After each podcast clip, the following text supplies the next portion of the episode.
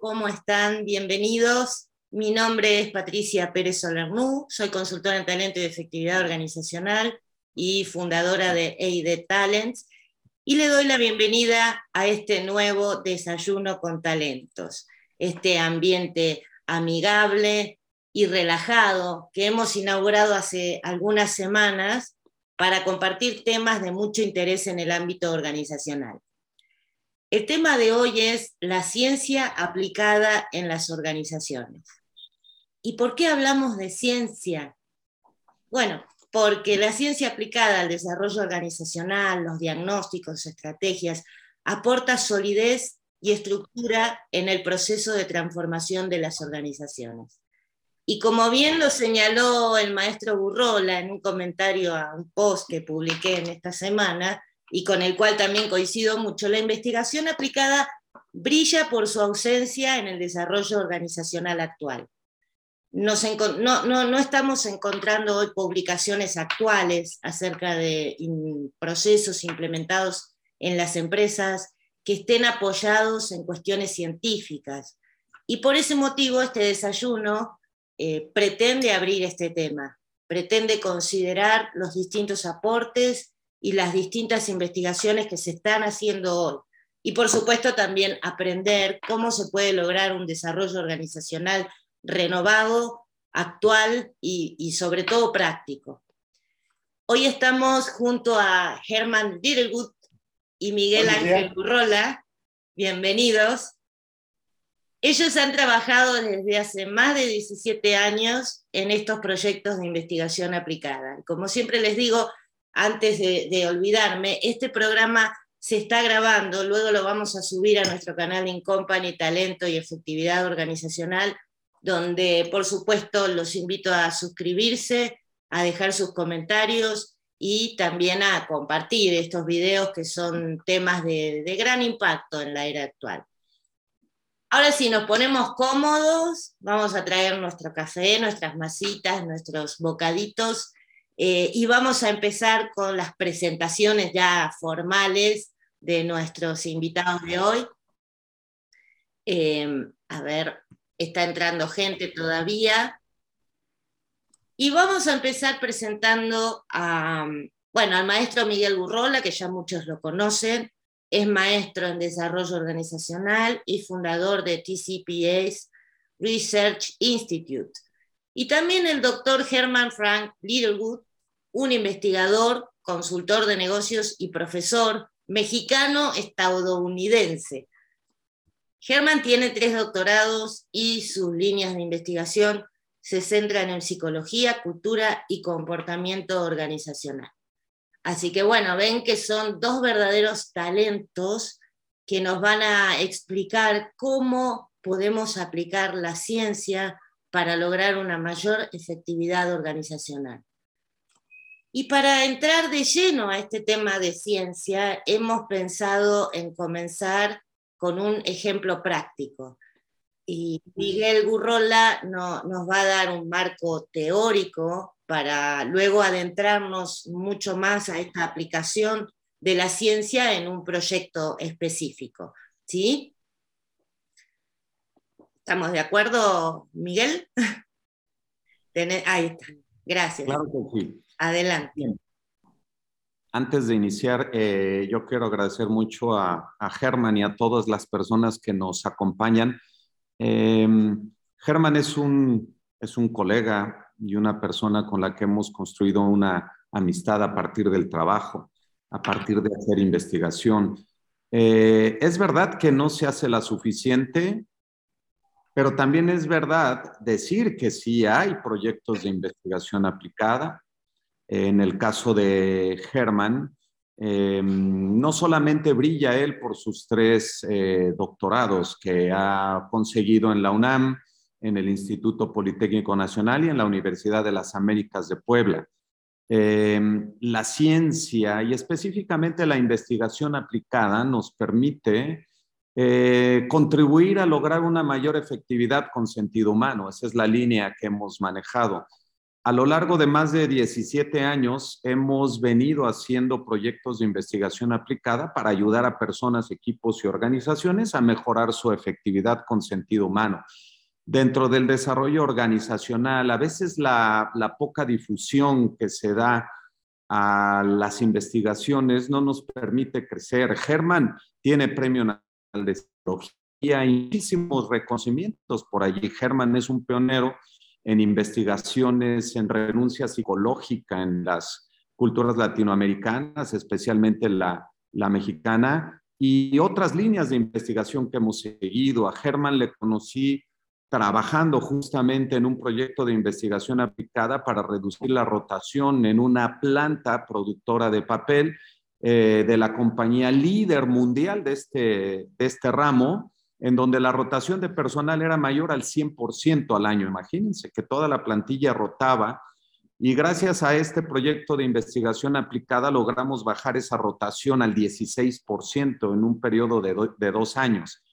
Pareciera mágico, representó grandes ahorros, eh, no solamente desde el punto de vista financiero, sino también de esfuerzos, contribuyó al clima organizacional, nos ayudó a hacer una estrategia de transformación en procesos que permanecen hasta nuestros días muy estables. Ese es el impacto de la investigación aplicada y eso es lo que con Germán empezamos a hacer. También hicimos un segundo proyecto comparando países de México, Centroamérica, eh, en función de la variable jefe, es decir, cómo el jefe puede contribuir a la efectividad o puede contribuir a la enfermedad de sus colaboradores y a la enfermedad de los equipos y de la organización.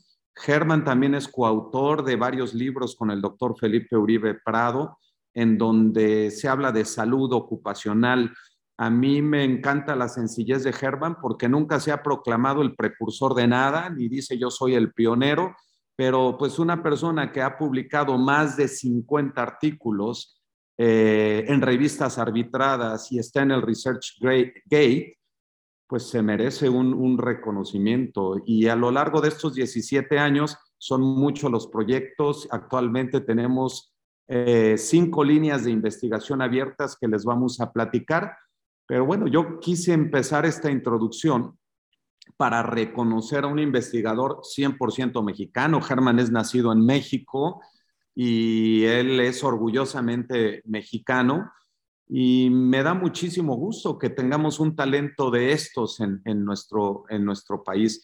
Antes de meternos a fondo al caso práctico, yo sí me gustaría, Patricia, que le pidamos a Germán eh, si él se puede presentar y decirle a la audiencia quién es, porque pues hay que escuchar a los, a los investigadores y decirles en las empresas, miren, los investigadores no muerden, no hacen nada malo, al contrario, son de gran valor y, Germán, no sé, este, Patricia, si le damos la, la palabra a Germán para que se presente y regresamos para entrar de lleno al caso. Sí, por supuesto, por supuesto, Germán, adelante. Que... Buenos días. Ahí está. Les saludo, este, atrás de mí, este, está Puerto Aventuras. Estoy ahorita en Puerto Aventuras, Quintana Roo, a una hora de, de Cancún.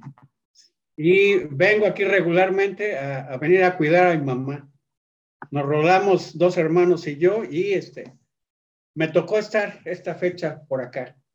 Pues bueno, este, un poco de mí, pues ah, nací en México. Eh, a los 18 años tuve que decidir entre la nacionalidad y seleccionar la mexicana. Yo digo que soy doble mexicano por nacer y por poder escoger. Uh, estudié aquí la carrera, estudié psicología, una licenciatura en psicología, y posteriormente entré al ámbito laboral, trabajé para Jem Westinghouse, y ahí decidí que, pues, este, querer estudiar una maestría. Me fui a Estados Unidos, tal vez fue la experiencia más demandante de mi vida. Estuve dos años ahí y logré la, sacar la maestría en psicología industrial organizacional de la Universidad de Akron. Akron está a una hora de Cleveland Cleveland, Ohio, y ah, fue o es considerada como la capital de Lula. Ahí están las grandes llanteras localizadas. Regreso a México y me incorporo a lo que es el área de las empresas, trabajé en empresas como, como la Nivea, trabajé en empresas como Telmex, trabajé para Nacional Financiera, donde aprendí todo lo que era el mundo financiero económico, llegué a ser asesor en aspectos tipo económico financiero. Y también ingresé a, pues, a, la academia, que es algo que, que me gusta mucho y que actualmente continúo. Y hace, pues, ¿qué será? El 95, pues ya dejo de trabajar para empresas y me dedico a lo que es consultoría y lo que es investigación. Yo soy un investigador más relacionado con el campo cuantitativo, que tiene que ver con pues, la medición y con la estadística. También hago quali, este, la cualitativa es muy importante porque permite pues entender la percepción que tiene la gente sobre temas y permite orientar. Y uh, yo decido pues este, continuar estudiando, este, entré a, a, la UNAM, donde hice una tesis sobre lo que era rotación de personal. Mis primeros intereses estaba interesado en entender las razones por las que la gente se va de sus empresas y posteriormente cambié, este, me llamó más la atención la gente que renuncia pero no se va, que se llama renuncia psicológica. Y este, sobre eso este, continué trabajando, la historia es un poco larga de por qué continué estudiando otro doctorado en el Politécnico, luego en la Universidad de las Américas. Fue algo no planeado, con, con uno es más que suficiente, pero por cuestiones este, muy especiales, pues me encaminé sobre los tres y fue algo que pues, se me facilitó porque estaba trabajando este tema. Entonces tengo desde el 2006 estudiando esto que se llama renuncia psicológica, que en un caso extremo son aquellas personas que aún estando jóvenes, pues uh, se están saboreando el día que se van a jubilar, este, bajan su rendimiento, esto les afecta a su salud y pues llega esa, ese momento de jubilarse y algunos se mueren, ¿no? Y echaron a perder los mejores años de su vida. Entonces es un fenómeno que he estado estudiando a lo largo de pues 2006 a la fecha ya son 15 años y lo sigo estudiando. A mí me fascina lo que es el diseño de instrumentos de medición, uh, test, medir lo que es clima, cultura, variables como mencioné, renuncia psicológica, satisfacción en el trabajo, bienestar, soberbia, abuso. Y este, el último instrumento que diseñé tiene que ver con optimismo. Uh, es algo muy curioso. Me invitaron a, a, hacer una asesoría en una empresa que se dedica a, a distribuir autos de diferentes marcas, donde tenían problemas de rotación y de y de pues desempeño en cuanto a vendedores y este, este, el desarrollo de este test para seleccionar vendedores me tomó dos años. Lleva mucho tiempo diseñar lo que es un instrumento, fueron dos años. Y, este, y de manera accidental este, salió que la variable que distingue a los, que distingue a los vendedores más exitosos es una variable de personalidad que se llama optimismo. El, el, el instrumento salió pues de manera accidental muy efectivo. Identifica vendedores que venden 2.5 más veces que los que salen bajos en este test. Se va a publicar y no tiene costo. Este, próximamente se va a publicar. Tengo permiso de la empresa para publicarlo.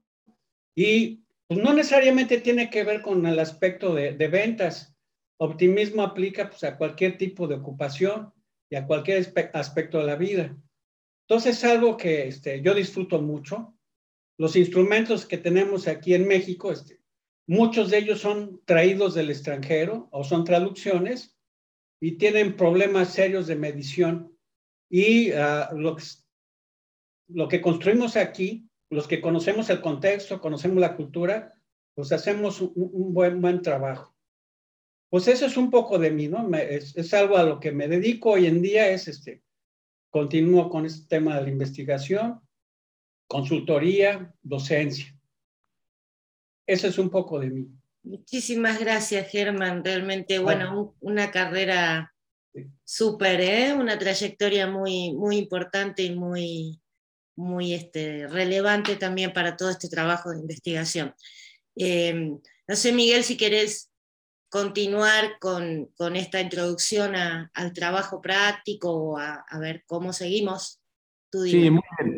Em, para nuestra audiencia, eh, se habla mucho de ciencia. La ciencia es un paradigma que nos permite conocer fenómenos y tratar de encontrar respuestas a aquello que es inexplicable en todas las áreas de la vida del ser humano. La investigación aplicada eh, nos permite que en contextos determinados encontremos la manera de explicar ciertos fenómenos y poder encontrar soluciones prácticas con un fin claro. En nuestro contexto para la plática del día de hoy vamos a hablar sobre la efectividad con sentido humano. La efectividad con sentido humano es la esencia del desarrollo organizacional desde sus orígenes. Esta esencia se fue perdiendo a través de los años, especialmente en los últimos 20 años, en donde el desarrollo organizacional se fue un relativismo exagerado, en donde se tomaban técnicas de todos lados, se empezaban a mezclar y se utilizaban en dinámicas de grupo, en procesos de coaching, en procesos de planeación estratégica y demás. Y como dice Herman, sin verificar la validez y confiabilidad de los instrumentos, lo cual no nos permitía, eh, como de oísta, tener eh, esa credibilidad en las organizaciones. Bueno, vamos a entrarle desde este tema práctico diciendo lo siguiente, especialmente hoy que están de moda los, datos y ahora todo mundo quiere datos. Pues miren, la buena noticia es que eso está bien porque le da objetividad a lo que hacemos, pero también eh, no quisiera yo desincentivar este tema de la pasión por los datos, al contrario, eh, yo les quiero decir, eh, les hablo desde aquí el, Centro de Estudios Sociales de la Santa Cruz del Valle de los Caídos, en, cerca de Madrid, aquí en San Lorenzo del Escorial, en España. Y desde esta biblioteca de esta hospedería benedictina, donde me han dado la oportunidad de poder hablar a ustedes y me han prestado esta bella biblioteca, bueno, yo me he encontrado una joya maravillosa para empezar, que está aquí, que es, se refiere a la ciencia, la investigación y la técnica ante el desarrollo económico y el progreso social. Y miren el año del cual ya desde 1964 se hablaba de esto. Entonces hay cosas que, cuidado, el conocimiento cuando es trascendente, pasan años, pasan siglos y permanece. Pero miren lo que dice aquí, entre el dato científico que constituye el fundamento de una técnica y la forma concreta en que esta técnica se realiza, no hay efectivamente enlace directo. Por eso, el dato científico no es, sin más, un resultado técnico, Existe entre ambos una amplia zona que es necesario salvar. ¿Qué significa esto? No basta con hacer ciencia y tener datos. Si esos datos no se contextualizan y no se aplican, no nos van a servir de nada. Hoy todo el mundo quiere datos. La pregunta es, ¿y qué van a hacer con esos datos? Bueno, entrando de lleno en este enfoque para mejorar la efectividad, el nombre del proyecto es la capacitación en un tema que está tomando mucho auge. Se habla mucho de habilidades socioemocionales. Bueno, el programa Compassion Integrity Training de la Life University que llegó a México por iniciativa del Encuentro Mundial de Valores nos invitó a medir, a hacer investigación sobre el impacto que tiene este entrenamiento en las personas en el desarrollo de habilidades socioemocionales. Nos han llamado para investigar. Hemos tenido personas que fueron a través de este programa que viene directamente también con el patrocinio de la UNESCO, de las Naciones Unidas, y en nuestra LMS, Learning eh, Management System, en nuestra plataforma digital de aprendizaje, eh, hemos tenido 16 mil personas en México en el último año. ¿Qué decidimos, Germán y un servidor? diseñamos un instrumento desde cero para medir el impacto que un entrenamiento en habilidades socioemocionales tiene en las personas. Son 10 habilidades socioemocionales y vamos a entrarle aquí con este proceso práctico. ¿Cómo se hace investigación? Hay un fenómeno. Aquí, ¿cuál era el tema? Oye, entrenar a las personas en habilidades socioemocionales sirve o no sirve? ¿Qué impacto tiene un entrenamiento? Siempre se habló del impacto de la capacitación en las personas. ¿Qué fue lo que hicimos? Estudiamos el marco teórico, nos metimos a fondo a las habilidades, hicimos el curso nosotros, le pedimos a gente que lo hiciera, pedimos opiniones, nos metimos a investigar un marco teórico muy riguroso para las 10 habilidades y generamos un instrumento. Ahora Germán nos va a decir cómo se diseñó el instrumento y al final eh, les contamos cómo, cómo medimos el impacto entre un grupo experimental y un grupo de control. Ahí Germán nos lo va a comentar, pero ese es el contexto, súper actual, ¿eh? nos encontramos en el año 2021, desde el año 2020 se nos pide, oye, queremos un proyecto para medir el impacto de este programa, se llama así CIT, Compassion Integrity Training o entrenamiento en integridad compasiva. Entran personas de diferentes sectores, empresas multinacionales, eh, instituciones educativas, instituciones de gobierno, hasta personas en, un penal, en un centro de rehabilitación en el estado de Nuevo León. Y bueno, de esas 16 mil personas que fueron tomando el programa, dijimos, bueno, ¿qué impacto tiene?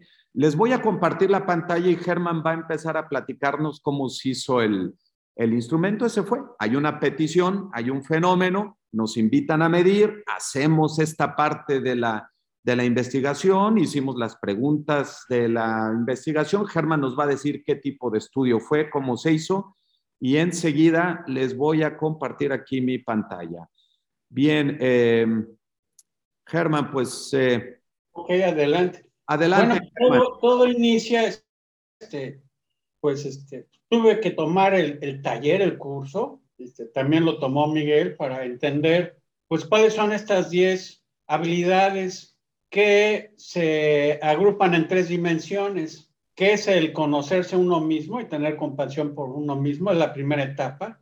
Una vez que uno logra esto, pues puede poder establecer relaciones más sanas, equilibradas con otras personas y poder sentir compasión por otras personas. Y la gran tercera etapa es, pues, desarrollar esa habilidad para integrarse a su comunidad y sentir, pues, de compasión con personas que viven en nuestra comunidad. Bueno, este, el, trabajo es un poco laborioso, conociendo, pues, qué es este, lo que buscan estas 10 habilidades, que en realidad pues, son muchas, es muchas desde el punto de vista conceptual, diseñar un instrumento que mida, pues, 10 temas diferentes. Y si ven ustedes en la, en, en la esquina superior inferior izquierda, pues, este, nos dimos a la tarea de, de redactar ítems, ítems que desde la manera conductual pues reflejen estas 10 habilidades. Y, uh, por ejemplo, un ítem es, desde el punto de vista personal, disfruto el amanecer y, y, y, el olor de las flores. Algo como eso. Se redactaron 120 ítems de tipo Likert. Tipo Likert, pues, son aseveraciones ante las cuales uno tiene que responder en una escala de cinco puntos si está en desacuerdo a, de acuerdo. Bueno, pues este, se aplicó esto en una primera muestra, una gran muestra para este, ver cómo funciona los ítems, el instrumento, y pues se descubrieron que varios de los ítems pues no están relacionados con el tema o miden con error. Error se refiere al tema de confiabilidad y el tener que estar relacionados con un tema, varios grupos agrupados, se, le llama esto validez, validez de tipo factorial. Bueno, entonces se aplicaron estos ítems, estamos en el, en el segundo punto, abajo a la derecha. La muestra pues fue esto en agosto de, de este año, 334 personas pues participaron y y de, de estos ítems este, se redujo una preocupación que tiene Miguel y las empresas de que los instrumentos deben de ser cortos. Es algo este, con el cual tiene uno que, que luchar porque en realidad uno necesita tener pues una gran cantidad de ítems porque sabe que muchos de ellos pues van a desaparecer, no van a servir. Y si uno pues este nada más aplica los pocos que cree que van a funcionar, generalmente el instrumento se nos viene abajo, perdimos tiempo, dinero, esfuerzo y la oportunidad de, pues, de tener a esta gente que contestó el instrumento. Tenemos que volver a repetirlo. Entonces, en, la etapa, en el paso 3, que está del lado izquierdo, pues se identificaron muchos menos ítems, en este caso 42, y vimos que para, para mejorar las habilidades 5 y 6 hizo falta redactar más ítems y probarlos en una nueva muestra.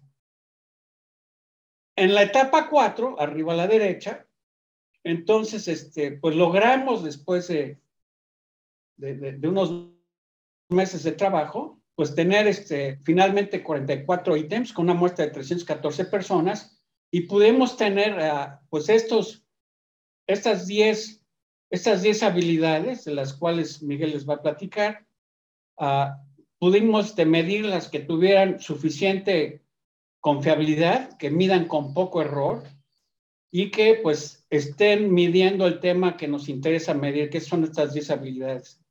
Entonces, este, fue una, una muestra mucho mayor en donde ya se probó el instrumento de 702 personas. Entonces ya teníamos un instrumento. Posteriormente, este, es la siguiente lámina, pues se decidió comparar cómo la gente entra y sale de, de este entrenamiento y cómo se compara con gente que no ha tomado el entrenamiento. Entonces, Miguel, si podemos pasar a la siguiente lámina y no hay preguntas comentarios sobre esto? Lo que quisiesen hacer alguna pregunta o algo, pueden abrir el micrófono o colocarlo aquí en el chat, ¿eh? con, con, total libertad. Pues bueno, así comienza esto, ¿no? Sí. Si ven esto, la, la primera parte es un tanto cualitativo, porque uno está proponiendo este ítem y, ya entra luego esto, pues se sesga una parte de tipo cuantitativa que tiene que ver con la, la, determinación de qué tan confiable y válido es el instrumento.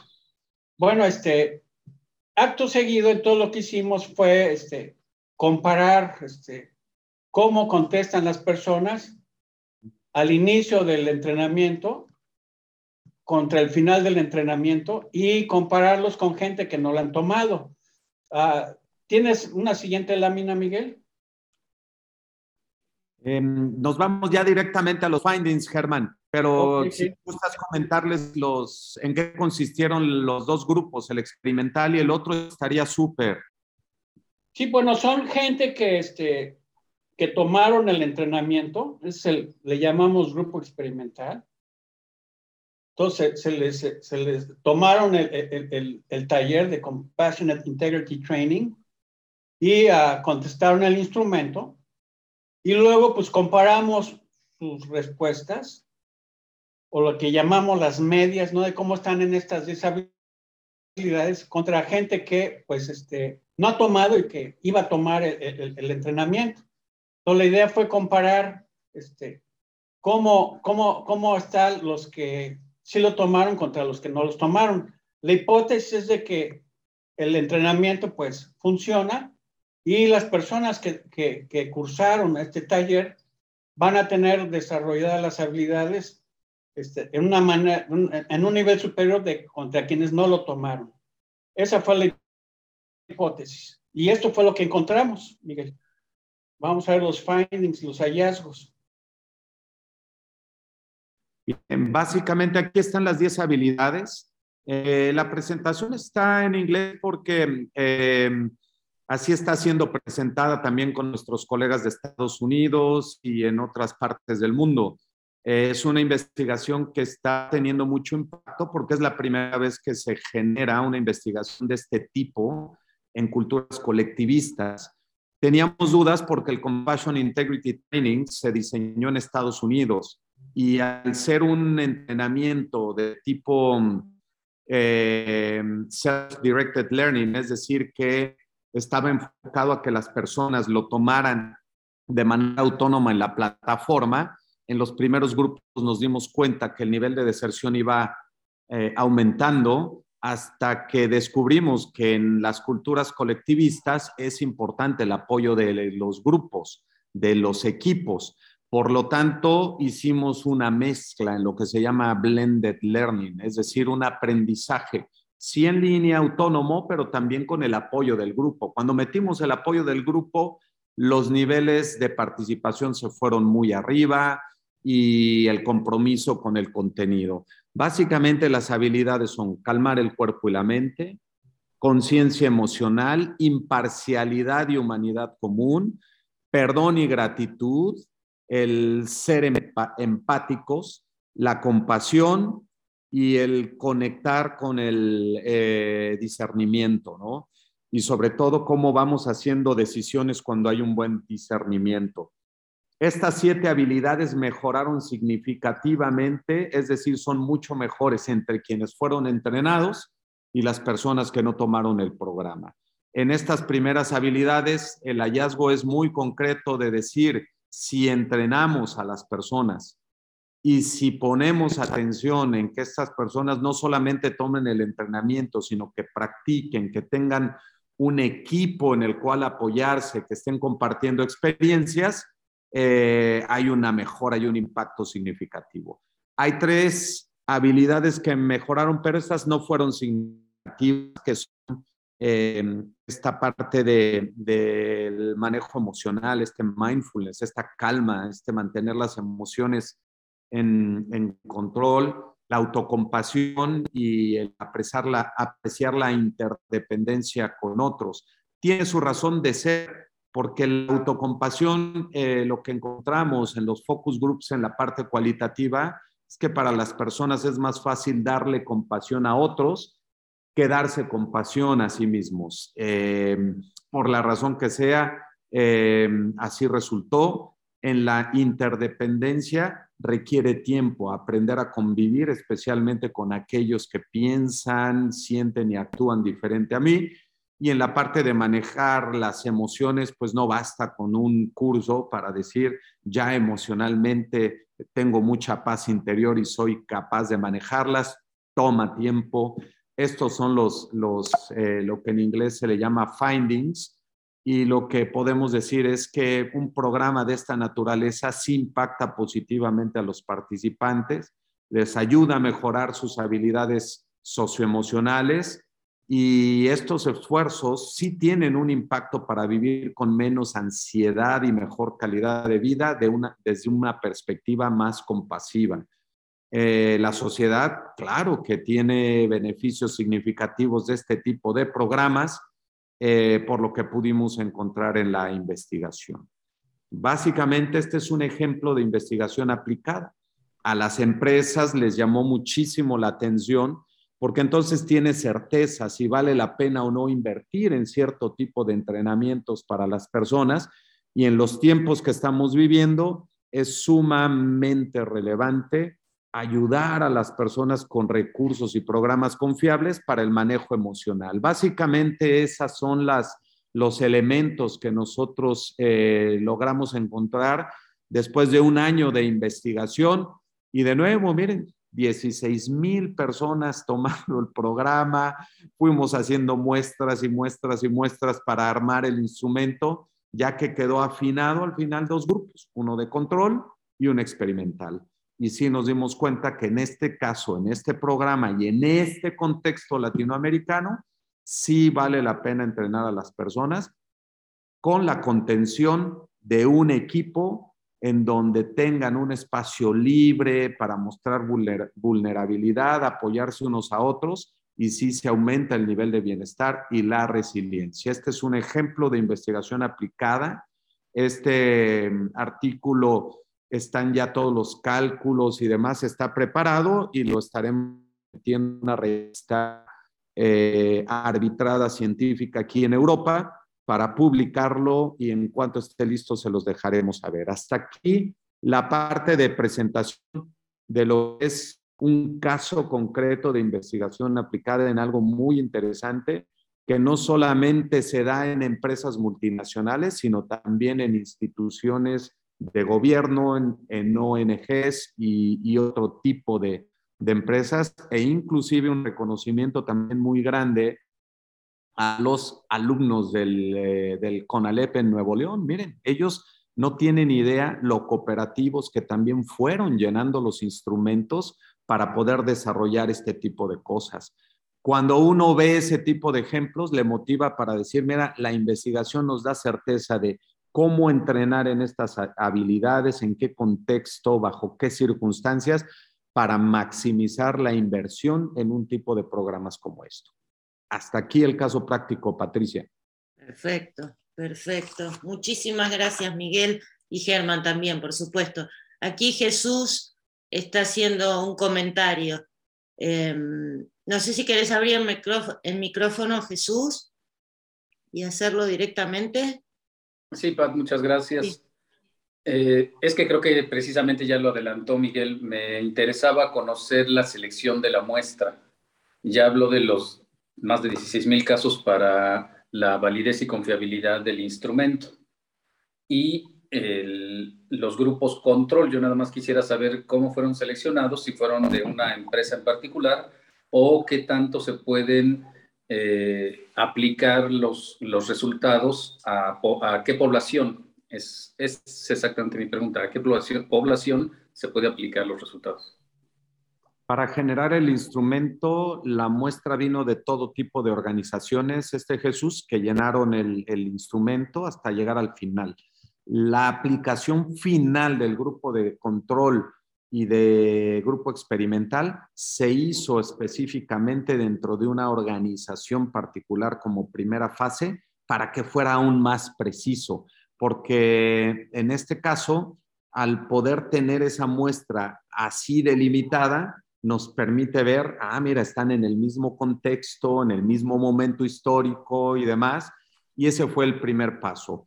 El programa sigue y hay más fases de investigación. La siguiente fase es ahora aplicar en diferentes tipos de organizaciones, verificando una segunda muestra que nos permita también tener diferencias en el tamaño de organizaciones, desde una multinacional del Fortune 500 hasta una pequeña empresa eh, mexicana y una mediana empresa. Y después, más adelante, vendrá una tercera etapa para comparar en países. Nuestro proyecto de investigación, esta línea específicamente, tiene un horizonte de aquí a cinco años para terminar de pulir un instrumento que tenga validez y confiabilidad a nivel mundial. Pero fíjate, para este primero nos llevó ya más de un año, viene una segunda fase que será otro año y después al comparar países nos va a tomar de dos a tres años para poder tener muestras de todas las diferentes nacionalidades. También estamos trabajando eh, para entender desde el punto de vista cultural y desde el marco de referencia del doctor Herr estamos trabajando directamente con la Universidad de Ciencias Aplicadas de Ámsterdam para poder ampliar las muestras y con la Corte Criminal Internacional de la Haya. Eh, si se fijan, eh, son investigaciones serias, van hacia allá, pero tampoco nosotros podemos comprometer un instrumento final que tenga aplicación a nivel mundial en menos de este periodo de tiempo. Yo hasta diría cinco años es bastante desafiante, eh, agresivo en la línea del tiempo. Sin embargo, creo que lo vamos a lograr gracias a todos nuestros socios estratégicos y gracias a Germán, que es nuestro, nuestro director en jefe del Centro de Investigación TCPS Research Institute, si bien fundado aquí en Europa, pero es un instituto en donde tenemos varios eh, doctores. Está Herman, está el doctor John Bing de la Universidad de Harvard en Massachusetts, está también eh, em, el doctor, la doctora Claudia Hars de la Universidad de München o Múnich en, en Alemania. Eh, con Felipe Uribe también de la UNAM trabajamos en ese sentido. Tenemos a la doctora Elba de, de Nueva Zelanda. Ahí están en nuestro website sps.institute y ahí pueden ver la comunidad de investigadores que tenemos. Es muy serio y este es un ejemplo práctico de más de 10 líneas de investigación que tenemos abiertas. Entonces, este es un ejemplo muy concreto. Se presentó ya inclusive en una audiencia internacional eh, de primera mano, dejó mucho interés y vamos a seguir investigando. Este es un ejemplo. De las otras 10 líneas ya habrá oportunidad de hablar más adelante, pero tienen que ver con cultura organizacional, con renuncia psicológica, con la norma oficial mexicana 035, con bienestar emocional, con optimismo. Básicamente es en donde estamos eh, trabajando fuerte. Y también publicamos un paper científico de una muestra de 1.375 personas más o menos sobre la validez y confiabilidad de la norma oficial mexicana, que fue el primer artículo en revista eh, científica arbitrada, en este caso en Acacia, la Academia de Ciencias Administrativas del Instituto Politécnico Nacional. Es un artículo hecho por el doctor Herman Littlewood, el doctor Felipe Uribe y un servidor. Entonces, estamos trayendo temas de investigación para incentivar. Mira, toma tiempo, pero lo que esto te da a futuro son muchos beneficios para las personas y las organizaciones, este, Jesús.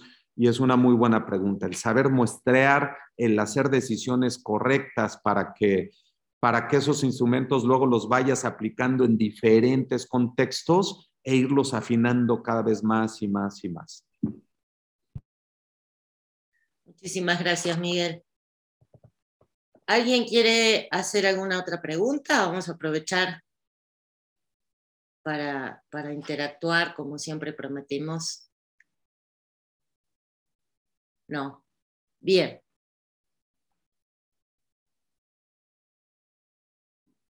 Bueno, Germán, ¿quieres agregar algo a todo lo que nos explicó Miguel hace un ratito? Pues sí, este, este asunto de la investigación es, es, apasionante por lo, este, representa un conflicto porque por un lado te pide que seas muy objetivo, uh, independiente de lo que tus creencias, posturas, pero por otro lado no lo puedes ser, tienes que tomar en cuenta el contexto y el, y el pensar de la gente. Entonces uno anda en conflicto, ¿no? De pues, qué tan objetivo ser, qué tan, pues tener en cuenta pues la postura de la gente, teorías que te pueden sesgar y pues es un tanto, este, esto se aprende haciendo, hay que hacerlo. Uno va aprendiendo en el camino y requiere que uno sea curioso, que pues trate de no estar prejuiciado y, y, dejarse llevar también por su intuición. Este, luego uno se lleva sorpresas de lo que uno se encuentra al estar haciendo estudios de cosas totalmente inesperadas que pueden surgir. Y eso es algo muy, muy agradable, ¿no? Porque uno luego se topa con hallazgos que, que ni se los imaginaba. Y pues es un trabajo de, de largo plazo, ¿no? Como lo mencionaba Miguel, esto es de, de largo plazo. Este, puede ser frustrante porque luego pues uno no logra encontrar lo, que esperaba, lo que va de acuerdo a sus hipótesis, pero es algo también muy agradable porque luego uno se lleva sorpresas de, los hallazgos y te va enseñando por dónde hay que caminar. Entonces, es a largo plazo, este, hay que saber, pues, ser paciente y, y, y, como decía Miguel, este, una golondrina no hace un verano, un estudio no es suficiente, hay que estar, pues, confirmando los hallazgos y esto, pues, lleva a hacer estudios con nuevas muestras, otro tipo de gente, ir verificando los resultados hasta tener algo sólido. Por ejemplo, el, este, el instrumento que he estado manejando sobre renuncia psicológica, pues lleva ya 16 años de trabajo. Y ha funcionado muy bien en diferentes tipos de, de organizaciones y, y, muestra, ¿no? ¿Qué son los factores que conducen a que la gente, pues, incurra en este tipo de comportamiento, que es evitar su trabajo, evitar sus responsabilidades, hacer lo menos que se pueda para mantener el puesto y pues, estudiar qué consecuencias tiene esto, que son muy graves, tanto para la salud como para el desempeño de las organizaciones. Entonces, un trabajo de ser curioso, ser paciente y saberse mo mover entre lo muy objetivo y también aquello que se puede considerar subjetivo. Sí. Gracias, Germán. Y tengo, tengo una pregunta. Recién mencionabas eh, cosas inesperadas que te podías encontrar en el medio de, de, todo un proceso de investigación. ¿Nos podés dar algún ejemplo? Pues este, el estudio, un, un, ejemplo, bueno, ahí tengo dos. Un ejemplo fue el estudio que se hizo ahí en la planta de Monterrey. ¿Te puedes decir el nombre, Miguel? De la empresa, no, ¿verdad? No. No. Es una empresa papelera, ¿no? Una gran empresa papelera. Todos tenían una muy alta rotación. Y hay una técnica que se llama, este, lo que es el análisis ponderado, lo que la gente contesta las solicitudes. Entonces, este, las solicitudes de empleo uno separa aquellos que duran poco tiempo de los que duran mucho tiempo y comienza a indagar, pues, qué tantas diferencias, ¿no? Y por ejemplo, ahí salió pues que los bajitos y aquellos que, este, que contestaban eso en su solicitud de empleo eran los que menos, este, los que más permanecían en el trabajo. Luego se encontró que esto estaba asociado con factores de trabajo y con condiciones de trabajo, ¿no? Entonces uno ni se lo esperaba. Otro estudio similar en una, un call center de 2.500 personas, con este mismo tipo de, de investigación, se encontró que la gente, en el call center, pues son gente que se dedica a contestar llamadas telefónicas y a vender, a ver, vender productos y servicios y atender peticiones de los clientes. Y también sufrían de altísima rotación y se encontró, este, habían tres factores, además de muchos otros, ¿no? Pero tres factores muy curiosos, que la gente que duraba poco en el empleo era gente que este, tenía licencia, tenía visa y tenía automóvil, ¿no? Entonces, este, una pues, trata de contratar gente que ni tenga licencia, ni tenga visa, ni tenga automóviles, son más sedentarios. Este, otro hallazgo fue el que les comentaba también de curioso de, de, de los vendedores. Entonces yo llegué con hipótesis, ¿no? Este, hicimos muchos focus group, platicamos con vendedores exitosísimos, historias increíbles de vendedores, pues este, muy destacados y se llegaron a identificar 11 rasgos que caracterizaban a esas personas. Por ejemplo, este, un rasgo son son, que son muy responsables, que son extrovertidos, que tienen mucha motivación que se llama el logro por alcanzar metas. En fin, fueron 11, 11 rasgos que se hicieron una hipótesis y tristemente, cuando se recaran ah, datos de la gente que se contrató y seis años, seis meses a un año después, poder ver cuál era su rendimiento, pues los instrumentos diseñados no tenían que ver nada con eso. Y este, decidí hacer algo que se llama un análisis factorial que identifica ítems de diferentes factores y surge este, este, que me dio una gran alegría ver estos, que lo, yo le llamo optimismo, tiene que ver con optimismo y, este, y lo probamos con una nueva muestra e identifica vendedores que venden 2.5 veces más que los vendedores que salen bajos en el test.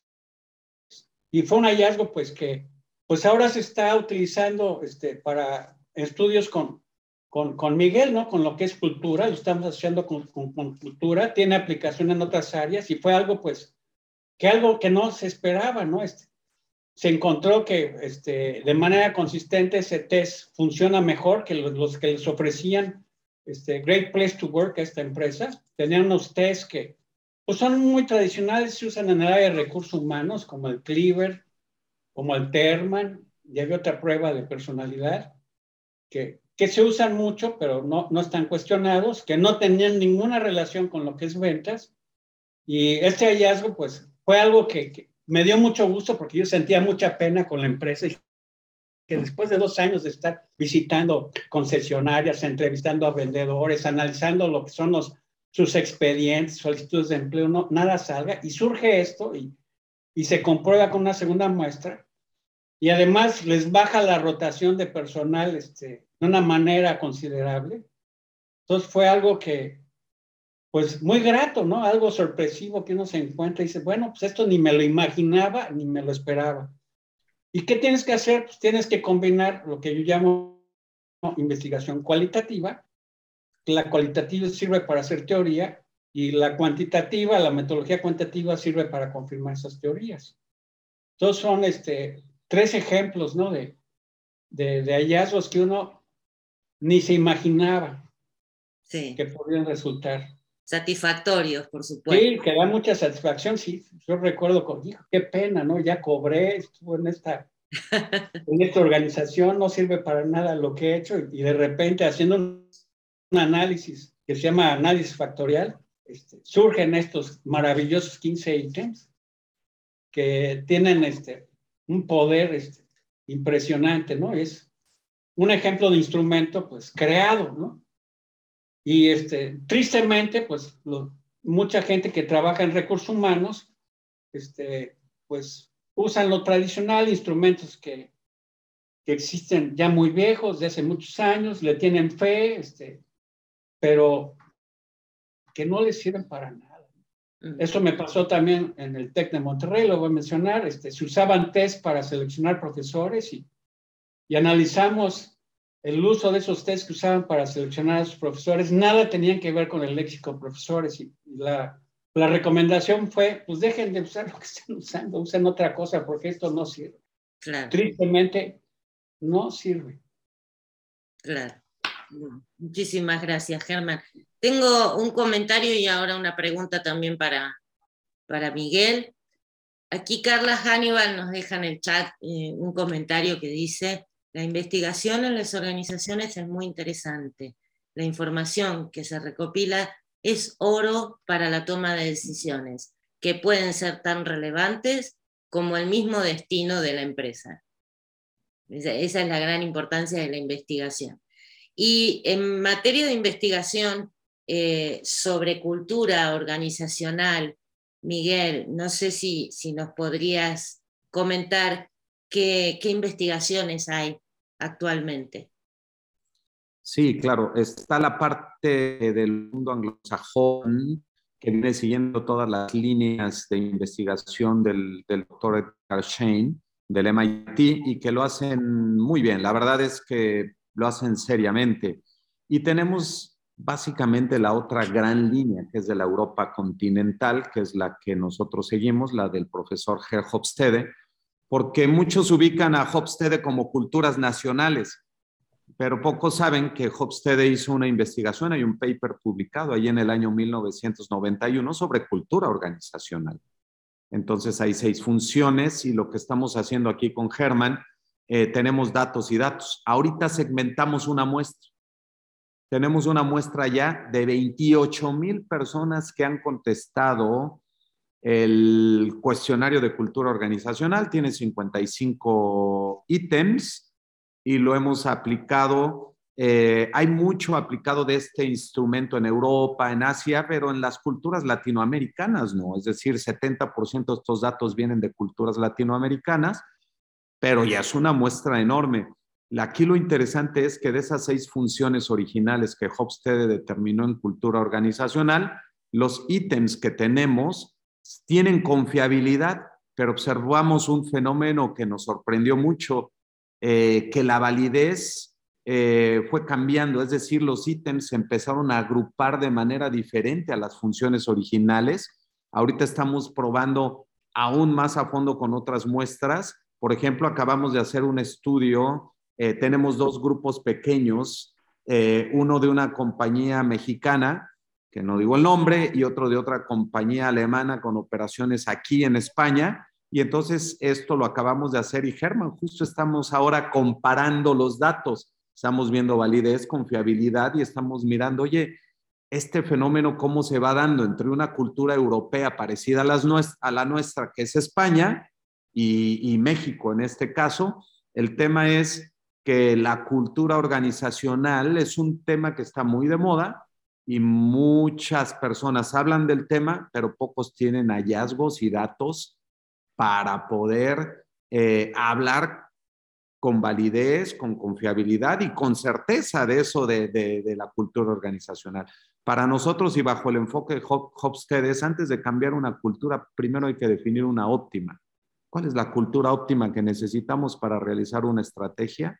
Y cuál es la cultura actual, que eso es lo que mide el instrumento. Solo cuando comparas las brechas entre uno y otro, vas a saber en dónde puedes poner tus recursos para aumentar la efectividad organizacional, para mejorar tu relación con clientes, para mejorar todo lo que es tu filosofía de gestión o management philosophy en inglés, para verificar el tema de control social, que en qué medida las personas tienden a agruparse y formar silos o en qué medida tienen su lealtad hacia el contenido de su trabajo y permiten la diversidad y la inclusión.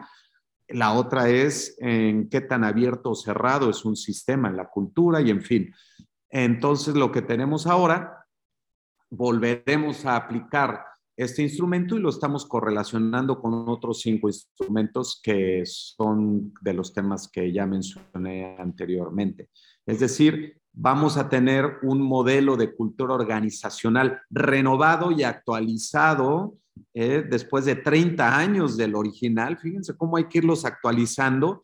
Los ítems siguen teniendo confiabilidad, solo que en la validez, cómo se nos están agrupando los hijitos, me refiero a los ítems debajo de, de las mamás en esta validez, eh, estamos teniendo cambios y aquí con Germán, eh, Germán me decía, hay que atrevernos a hacer teoría, eh, inclusive platicando esto con, con Gerjan Hofstede y la familia Hofstede, oye, Ger decía esta parte, pero nosotros estamos investigando y dice, bueno, Ger dejó una base fenomenal, pero también hay que mirar al futuro y los contextos históricos cambian. Cuando este modelo se hizo en los años 90, no tiene que ver nada con, con el día de hoy, especialmente en temas de, de un contexto cuántico digital, de la computadora cuántica y toda esta revolución digital en la que estamos inmersos. Básicamente es lo que diría sobre cultura organizacional, Patricia.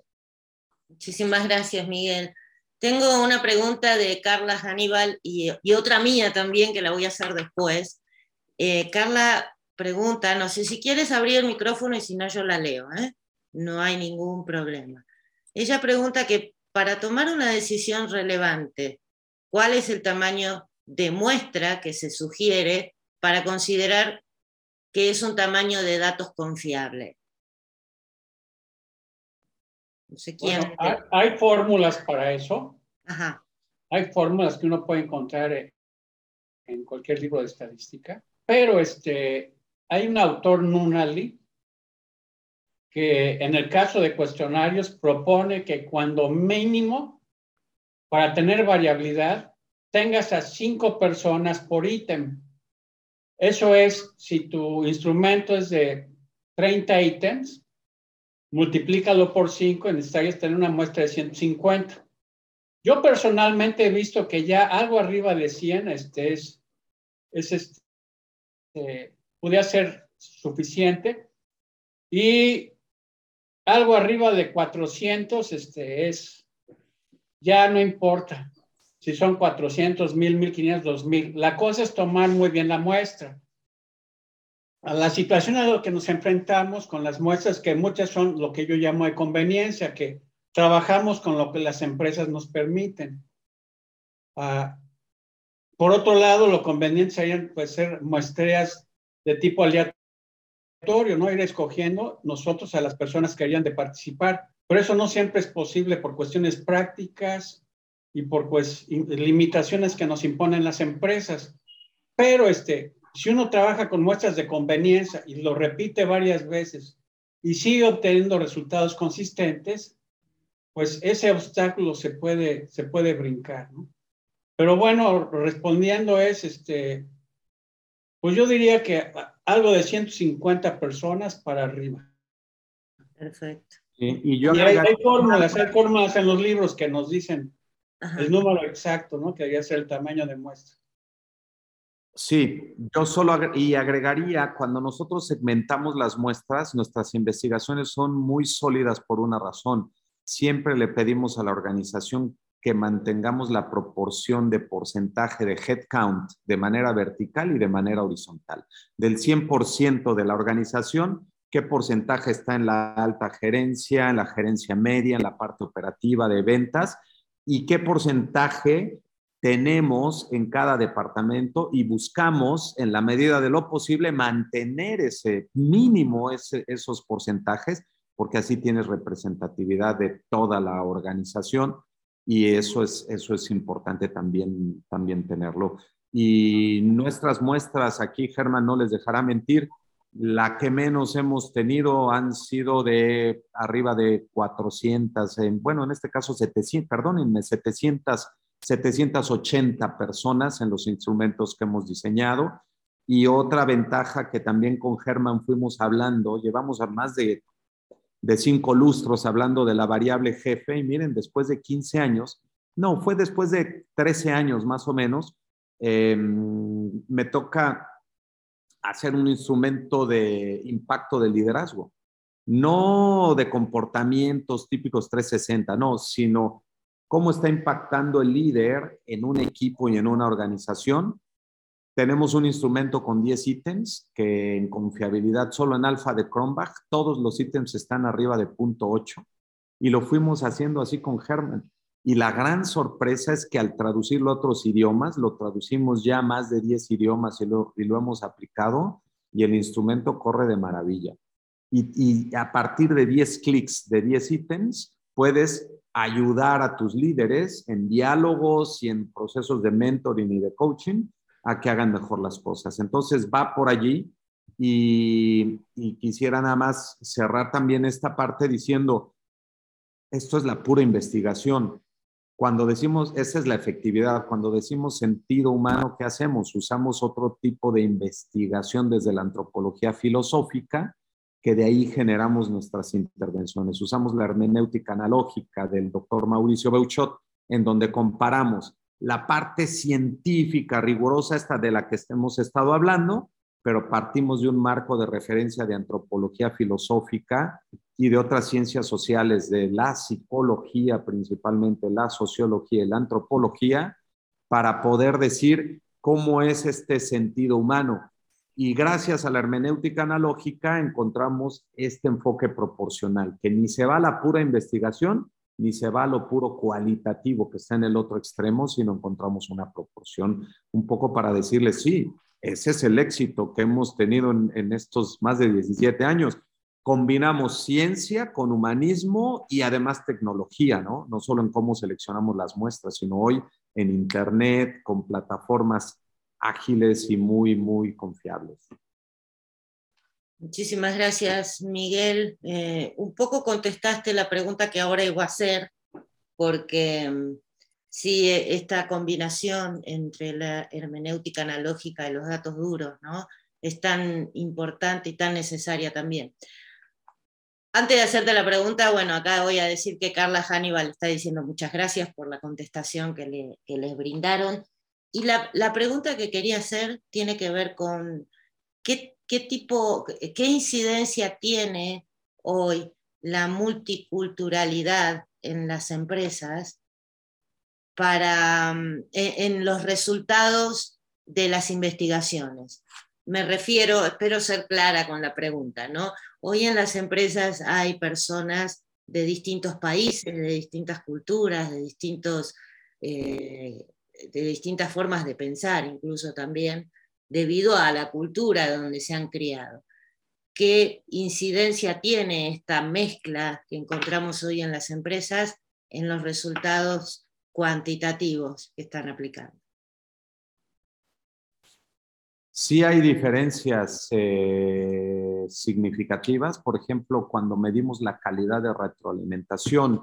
En uno de esos hay, por ejemplo, nosotros medimos em, recibo la guía oportuna de mi jefe para lograr mejores resultados de desempeño o recibo retroalimentación oportuna, el famoso feedback sobre mi desempeño y esto te vas luego a otros ítems que uno tendrá que ver con recibo retroalimentación positiva cuando hago bien algo o la otra recibo retroalimentación para mejorar cuando algo no lo hago bien, en fin.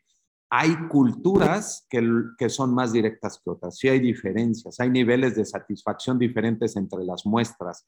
Créanme que una manera de dar retroalimentación Aquí en Europa llega a variar, aquí en España con los países del norte, olvidemos Alemania por un momento, pero vámonos a los Países Bajos. Eh, la retroalimentación oportuna y directa ranqué altísimo, ahí rápido, ¿eh?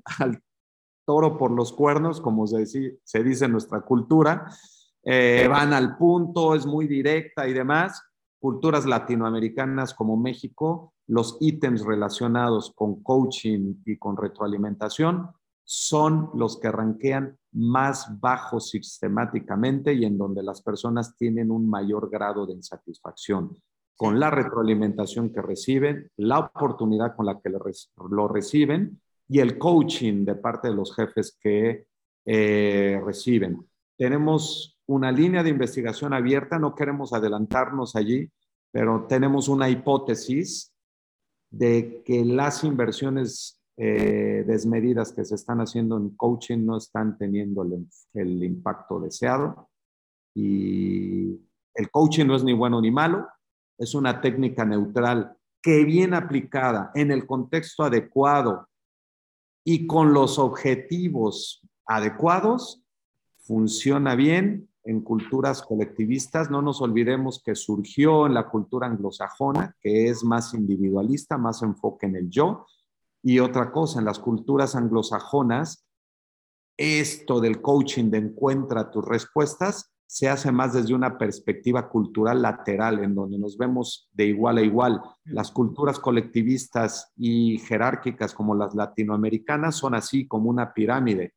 Pretender que un coachee genere sus propias respuestas y demás en una jerarquía donde a la gente se le acostumbra a darle guía y el respeto al jefe es fundamental, es muy difícil que funcione. Llega a funcionar bajo ciertas eh, circunstancias pero bueno, espero, espero aportar ahí temas concretos, Patricia, para el análisis. Está, genial esto, porque además esta aclaración tuya, ¿no? Es que aquí en, en países latinoamericanos, por lo general, ha tenido un rebrote muy grande lo del coaching, pero no está, a mi parecer, humilde, no está bien aplicado, no está siendo bien este, encarado y estaría muy bien eh, conocer más adelante este resultado de tu estudio de, de, por qué no está funcionando, ¿no? Justamente para poder encontrarle la vuelta y poder hacer del coaching una herramienta útil, porque incluso yo conozco gente muy preparada que todavía lo está confundiendo con mentoring.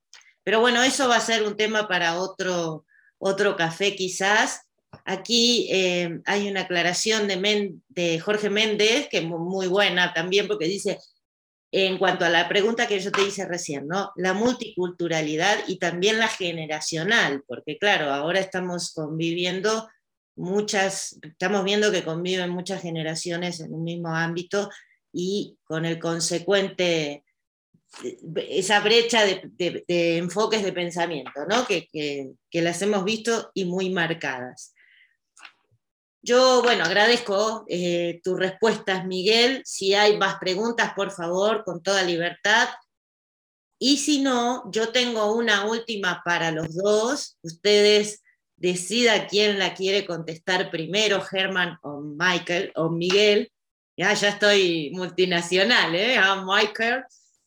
Y mi pregunta es, em, que bueno, se ha, se ha vuelto muy, muy importante esto, como decías al inicio, Miguel, esto de, conseguir datos, de conseguir investigación, de conseguir eh, números más que nada, datos un poco más duros sobre todo lo que está pasando dentro de las organizaciones.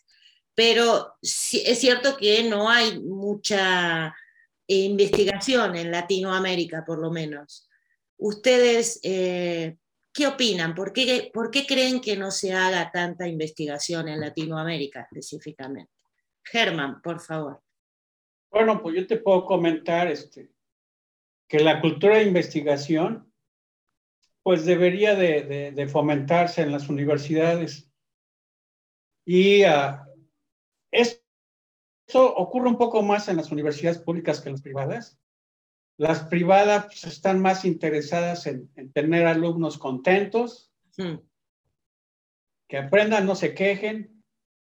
Y, desde el punto de vista de lo que es las áreas administrativas, ciencias humanas, este, no es algo tan importante. Es importante hacer investigación, pero no tanto. Y los que se dedican a trabajar en las universidades, pues tienen una sobrecarga en cuanto a lo que es a sus clases, atender alumnos, que pues les impide ¿no? dedicarse a lo que es la investigación. Desde el lado empresarial, este, si uno va a una empresa, este, uno, yo me he topado, ¿no? Si uno quiere hacer investigación, pues hay una resistencia hacia eso, porque este, se parte del supuesto de que si ya estudias, si ya sabes, ¿cómo que vas a investigar, no? Tú debes de tener ya las soluciones. Se esperan soluciones inmediatas. ¿no? Y este, pues no es un tema tan interesante, ¿no? Un tema tan interesante. Se espera que, pues uno como profesionista, pues más que hacer investigación, pues vaya y dé resultados. Entonces, este, no hay una cultura este, que favorezca esto, ¿no? Y lo estamos viendo ahora, ¿no? Con el país, lo que está pasando, ¿no? Que, que al CONACIT, a la investigación, pues le han quitado una parte importante de, pues del presupuesto, ¿no? Para hacer investigación. Creo que están persiguiendo investigadores, ¿no? Porque según están robados, no sé si han escuchado las noticias, andan demandando a investigadores y a... y pues yo veo ese, ese tipo de, de obstáculos, ¿no? En mi caso, pues eso no me afecta.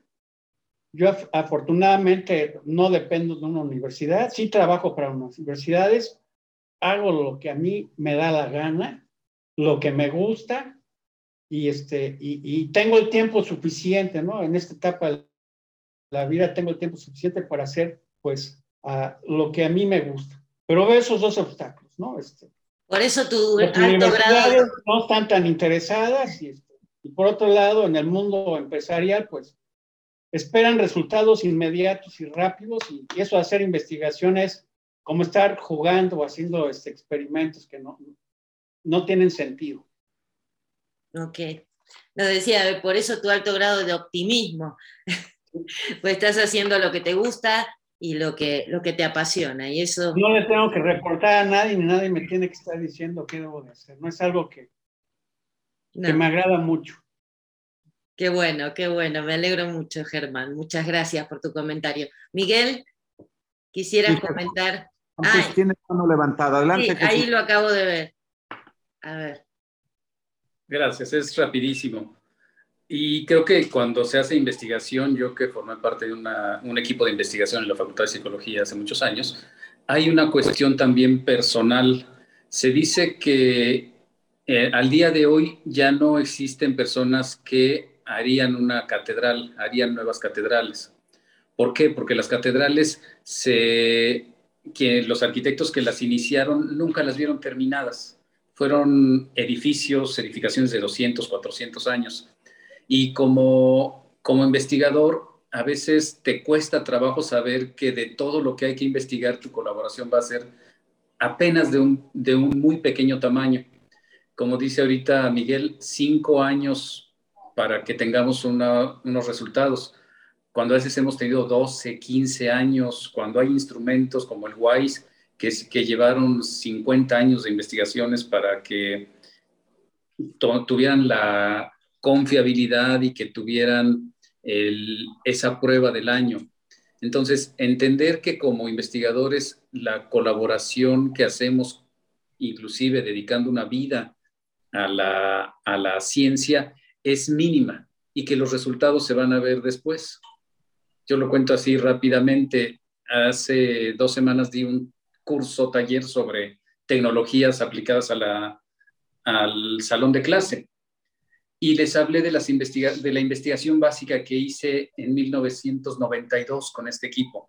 En aquel momento decíamos, esta investigación básica sobre la interactividad, sobre el uso de las computadoras, sobre la evaluación de los estudiantes, va a dar frutos dentro de 20 años porque, nos, porque estamos haciendo investigación básica.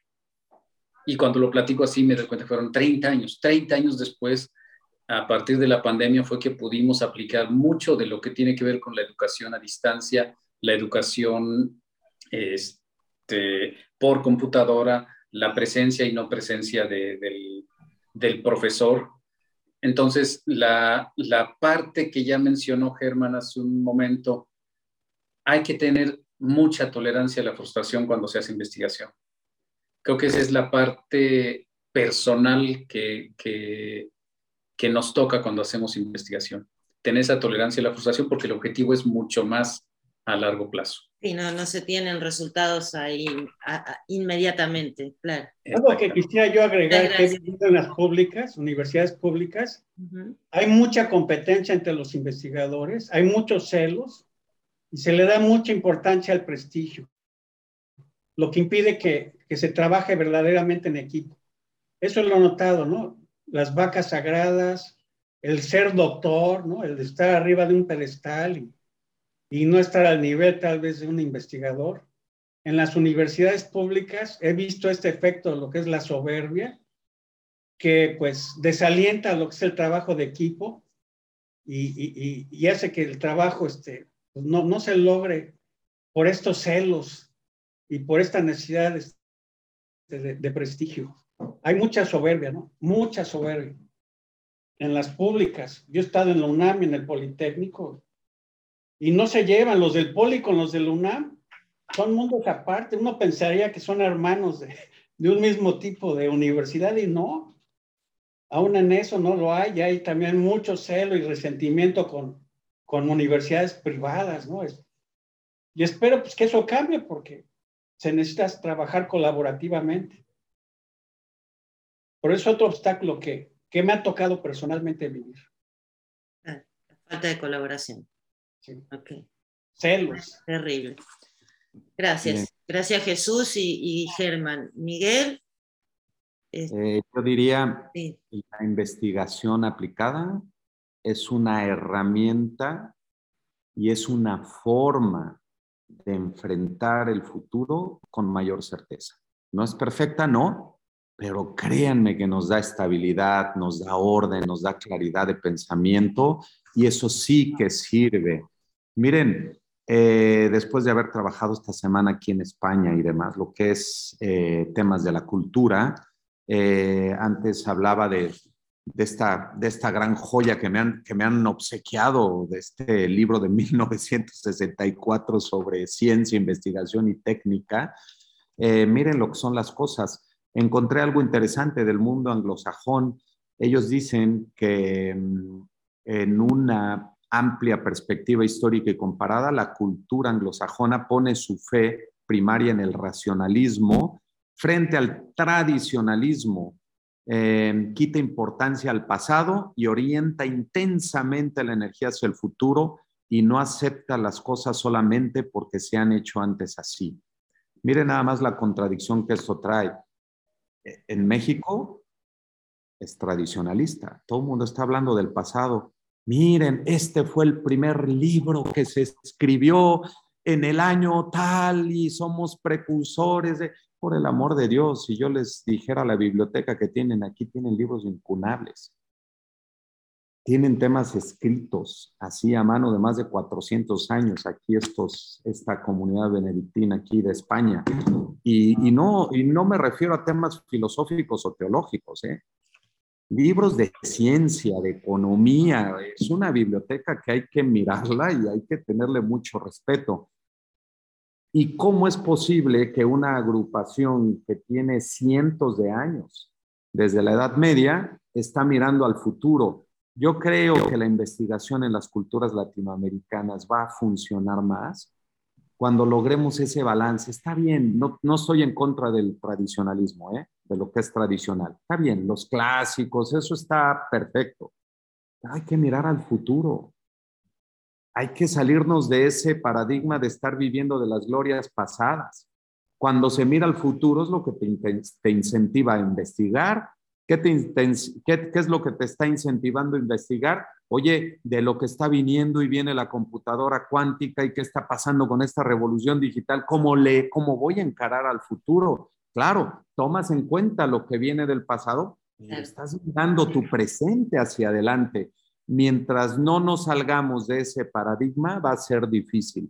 Segundo, hay buenas noticias. Hay empresas que sí se toman el tema de hacer transformaciones culturales, de desarrollar talento y todo con proyectos a enfoques de tres a cinco años. En México, ¿eh? les estoy hablando en México, les puedo mencionar cinco empresas y esas cinco empresas, desde multinacionales, eh, extranjeras, locales, muy importantes, han empezado a sentir la importancia de usar datos, pero aplicados en un contexto determinado, y cuando ven el efecto que les da, baja la rotación, aumenta la eficiencia operativa, su cadena de suministro mejora, la rentabilidad va hacia arriba, la tasa de innovación sube, es más rápido.